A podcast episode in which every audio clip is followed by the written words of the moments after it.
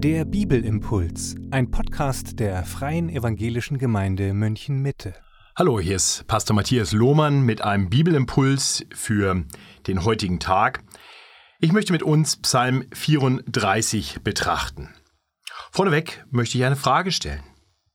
Wer möchte gern gut leben und schöne Tage sehen? Nun, ich denke, jeder wird sagen, das würde ich schon gerne. Nun, dieser Psalm wirft diese Frage auf und er hilft uns zu erkennen, wie wir denn so leben können, wie wir schöne Tage sehen dürfen. Dieser Psalm ist geschrieben von David. Er beginnt mit den Worten, als er sich wahnsinnig stellte vor Abimelech und dieser ihn von sich trieb und er wegging. Das gibt uns den historischen Kontext dieses Psalms ähm, und wir wissen, dass diese Geschichte niedergeschrieben steht im 1. Samuel in Kapitel 21. Aber eigentlich spielt der Hintergrund keine ganz wesentliche Rolle, wenn wir diesen Psalm auf uns hin anwenden wollen. Im Endeffekt ist David ein Mann, der in einer ganz schwierigen, leidend, leidvollen Situation erlebte, wie Gott ihm geholfen hat. Und er berichtet das. Und er nimmt daraus Lehren mit, nicht nur für sich, sondern auch für uns. Er gibt das weiter als göttlich inspirierten Rat an alle, die so leben wollen, gut leben wollen, schöne Tage sehen wollen. In gewisser Weise äh, können wir David so verstehen, wie in diesen Tagen manchmal Leute aus Italien den Deutschen Ratschläge geben und sagen, wir sind die Stimme aus der Zukunft. Wir haben manche schon durchlebt, was euch noch bevorsteht, macht es besser, als wir es getan haben. Oder lernt von uns. Und wenn sie etwas gut gemacht haben, tut es so, wie wir es getan haben. So wollen wir diesen Psalm betrachten. Denn David hat erlebt, wie der Herr ihm geholfen hat in großer Not. Und deswegen kann er gleich zu Beginn dieses Psalms Gott loben. Wir sehen das in den ersten drei Versen, in Versen zwei bis vier. Ich will den Herrn loben alle Zeit. Sein Lob soll immer da in meinem Munde sein. Meine Seele soll sich rühmen des Herrn, dass es die Elenden hören und sich freuen. Preist mit mir den Herrn und lasst uns miteinander seinen Namen erhöhen. Das ist der wunderbare Lobpreis. David klingt hier überhaupt nicht nach einem Mann, der gerade Verfolgung erlebt, sondern nach jemandem, der erlebt hat, wie der Herr für ihn sorgt. Und genau das beschreibt er in den nächsten Versen. In den Versen 5 bis 8 beschreibt David seine persönliche Erfahrung in der Zeit der Not, wie der Herr ihm beigestanden hat. Und ich denke, das sind Worte, die uns Ermutigung sein dürfen, denn auch wir erleben in diesen Tagen sehr große Herausforderungen. Aber wir dürfen wissen, der Herr steht uns bei. Wir hören auf die Verse 5 bis 8. Als ich den Herrn suchte, antwortete er mir, und er rettete mich aus aller meiner Furcht. Die auf ihn sehen, werden strahlen vor Freude, und ihr Angesicht soll nicht schamrot werden. Als einer im Elend rief, hörte der Herr und half ihm aus allen seinen Nöten. Der Engel des Herrn lagert sich um die her, die ihn fürchten, und hilft ihnen heraus. Das ist die Erfahrung Davids. Er hat erlebt, wie der Herr ihm beigestanden hat. Und hier scheint es fast so, als wenn der Herr nicht sofort seine Not gelindert hat, sondern bei ihm war in seiner schwierigen Situation, ihm seine Furcht genommen hat, ihm deutlich gemacht hat, ich bin bei dir und du musst nichts fürchten. Der Engel des Herrn, äh, im Alten Testament manchmal ein Bild für äh, eine vor dem eigentlichen Kommen Jesu Erscheinung des Sohnes Gottes. Dieser Engel des Herrn lagert sich um die her, die ihn fürchten und hilft ihnen heraus. Nun, das ist der Zuspruch, den wir doch von Jesus auch haben. Ich bin bei euch alle Tage. Er ist unser Retter und er ist unser Tröster durch den Heiligen Geist. Das ist das, was David erleben durfte. Und er jubelt und er beschreibt, was er erfahren hat. Und dann bringt er uns in den Versen 9 bis 11 eine Schlussfolgerung daraus, die wir alle erkennen sollten. Es ist ein Aufruf an uns. Schmecket und sehet, wie freundlich der Herr ist. Wohl dem, der auf ihn trauet. Fürchtet den Herrn, ihr seine Heiligen. Denn die ihn fürchten, haben keinen Mangel. Reiche müssen darben und hungern, aber die den Herrn suchen, haben keinen Mangel an irgendeinem Gut. Nun, das mag im ersten Moment für uns überraschend klingen, denn wir erleben doch auch, dass Christen leidvolle Erfahrungen machen, dass ihnen Dinge fehlen. Und das weiß David selber. Es ist nicht so, dass er das nicht erlebt hätte. Er ist durch schwere Zeiten gegangen. Wer die Geschichte Davids kennt, weiß, dass er lange bevor er König wurde, verfolgt wurde. Vom König Saul immer wieder erleben musste, wie da, wo er Gnade zeigte, ihm böswillig mitgespielt wurde. Er fliehen musste, er notlitt.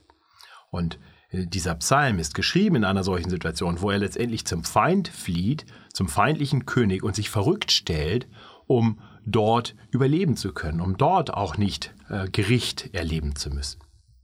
Aber er weiß, das, was er wirklich braucht, das findet er beim Herrn. Das, was er wirklich braucht für dieses Leben und für die Ewigkeit. Und das ist die Zusage, die wir auch haben. Der Herr wird uns alles geben, was wir für jeden Tag des Lebens brauchen, bis wir unseren Weg vollendet haben, bis der Tag gekommen ist, wo der Herr uns aus dieser Welt abberuft. Diese Zuversicht klingt hier durch. Und diese Zuversicht dürfen all die haben, die auf Gott vertrauen. Wer nicht auf ihn vertraut, muss am Ende damit rechnen, dass er Mangel haben wird, Mangel leiden wird. Es wird sehr schlimm sein. Heulen und Zähneklappern ist das Bild, was die Bibel dafür gebraucht. Deswegen dieser Aufruf, schaut auf Gott, schmecket und sehet, wie freundlich der Herr ist. Und wohl dem, der auf ihn trauet. Das wünsche ich uns von Herzen, dass wir so auf Gott vertrauen, auf seine Versorgung, auf seinen Schutz, auf seine Hilfe. Ab Vers 12 nimmt der Psalm dann eine Wendung. Bisher haben wir sehr viel gehört von Davids eigenen Erfahrungen und wie er sie auf uns anwendet. Nun wird er zum Lehrer.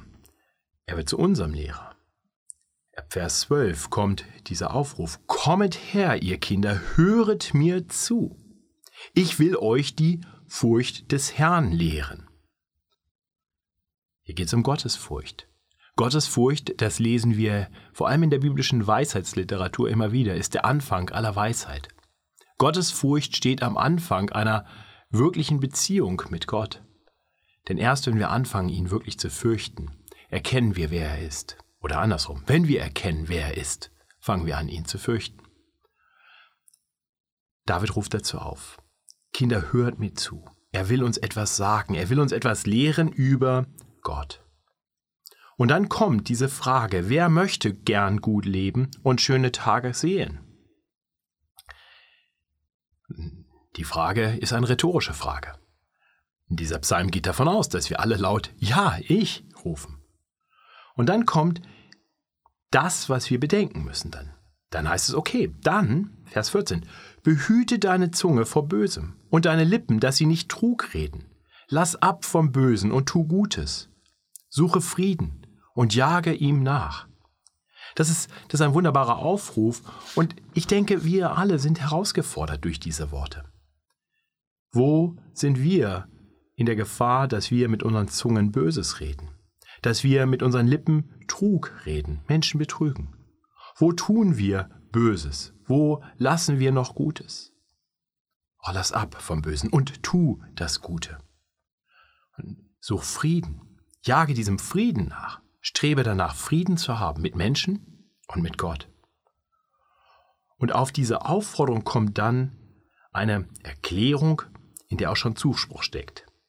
Die Augen des Herrn merken auf die Gerechten, also die, die sich vor dem Bösen hüten, die das Gute tun. Die Augen des Herrn merken auf die Gerechten und seine Ohren auf ihr Schreien. Er hört diese Menschen. Das Angesicht des Herrn steht wider alle, die Böses tun, dass er ihren Namen ausrotte von der Erde. Wenn die Gerechten schreien, so hört der Herr, und er rettet sie aus aller ihrer Not. Der Herr ist nahe denen, die zerbrochenen Herzen sind, und hilft denen, die ein zerschlagenes Gemüt haben. Aber wir tun gut daran, diese Worte auf uns wirken zu lassen, uns herausfordern zu lassen, zu sehen, der Herr unterscheidet ganz klar zwischen zwei Gruppen. Das eine sind die Bösen, das andere sind die, die sie, die danach streben, Gutes zu tun, die hier als die Gerechten beschrieben werden. Die einen sind die, die Böses tun, gegen die ist der Herr gerichtet. Aber die Gerechten, die hört er. Nun, das alles wirft die Frage auf, Wo sind wir in diesem Psalm? Sind wir nicht ein bisschen beides? Sind wir Christen nicht Menschen, die sich einerseits darum bemühen, das Böse sein zu lassen, mit unseren Lippen keinen Trug zu reden, das Böse zu meiden und das Gute zu tun? Und dann müssen wir nicht zugleich auch eingestehen, dass wir manchmal aber doch auch noch auf der anderen Seite stehen? Nun, die große Hoffnung, die dieser Psalm uns vermittelt, findet wirklich seinen, seinen größten Ausdruck in den Versen 20 bis 23. Hier ändert sich auf einmal die Ansprache. Bisher ging es um die Gerechten.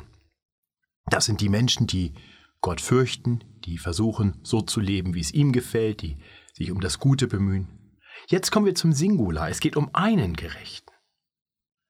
Bedenkenswert, Vers 20. Der Gerechte muss viel leiden oder viel erleiden. Aber aus alledem hilft ihm der Herr. Er bewahrt ihm alle seine Gebeine, dass nicht eines zerbrochen wird. Den Gottlosen wird das Unglück töten. Und die den Gerechten hassen, fallen in Schuld. Der Herr erlöst das Leben seiner Knechte, und alle, die auf ihn trauen, werden frei von Schuld. Ich hoffe, wir ahnen schon, die Verse 20 bis 22 sprechen, oder 20 und 21 vor allem, sprechen von Jesus. Er ist der eine vollkommen Gerechte. Er ist der, der für uns viel erlitten hat, der für uns ans Kreuz gegangen ist. Und aus alledem, ja selbst aus dem Tod am Kreuz, hat der Vater, hat der Herr ihm geholfen. Er hat ihn auferweckt am dritten Tage. Er hat ihn aber auch schon vorher bewahrt. Wir wissen, am Kreuz wurde den, die rechts und links von Jesus gekreuzigt wurden, wurden die Beine gebrochen aber Jesus nicht. Hier lesen wir in Vers 21. Er, der Herr, bewahrt ihm alle seine Gebeine, dass nicht eines zerbrochen wird. Diese Worte finden sich interessanterweise im Evangelium wieder. Das sind Worte, die wir kennen, weil sie uns überliefert werden. Wir erfahren, dass Jesus nicht ein Knochen gebrochen wurde. Er ist derjenige, der von Gott so bewahrt wurde.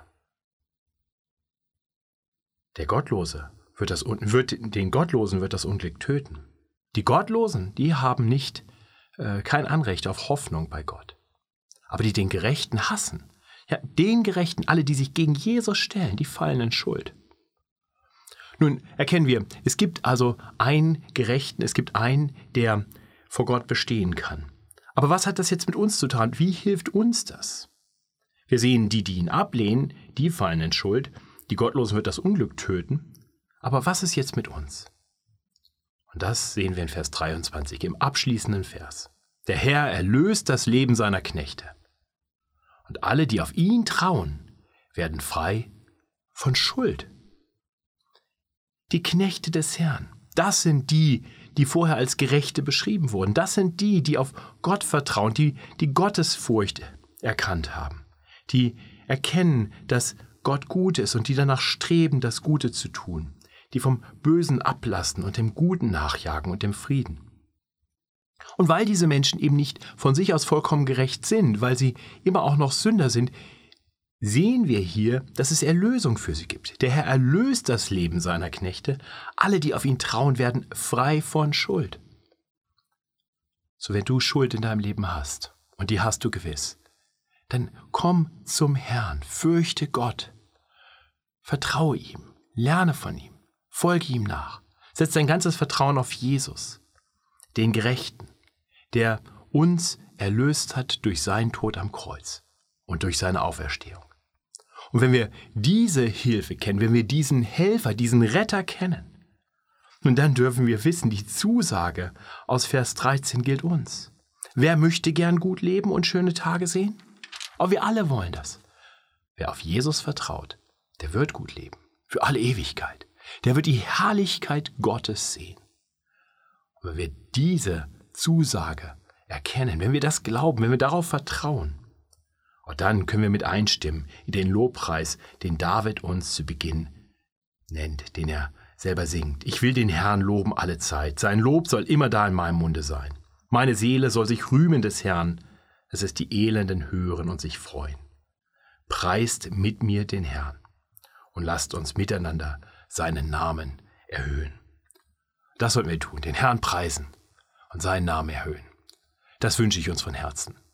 Und so wünsche ich Ihnen Gottes reichen Segen, den Segen, der allen gilt, die auf ihn vertrauen, die auf den Gerechten vertrauen, der für uns gestorben und doch vom Herrn bewahrt wurde, so dass er ewig lebt und unser Herr und Retter und Helfer in jeder Not ist.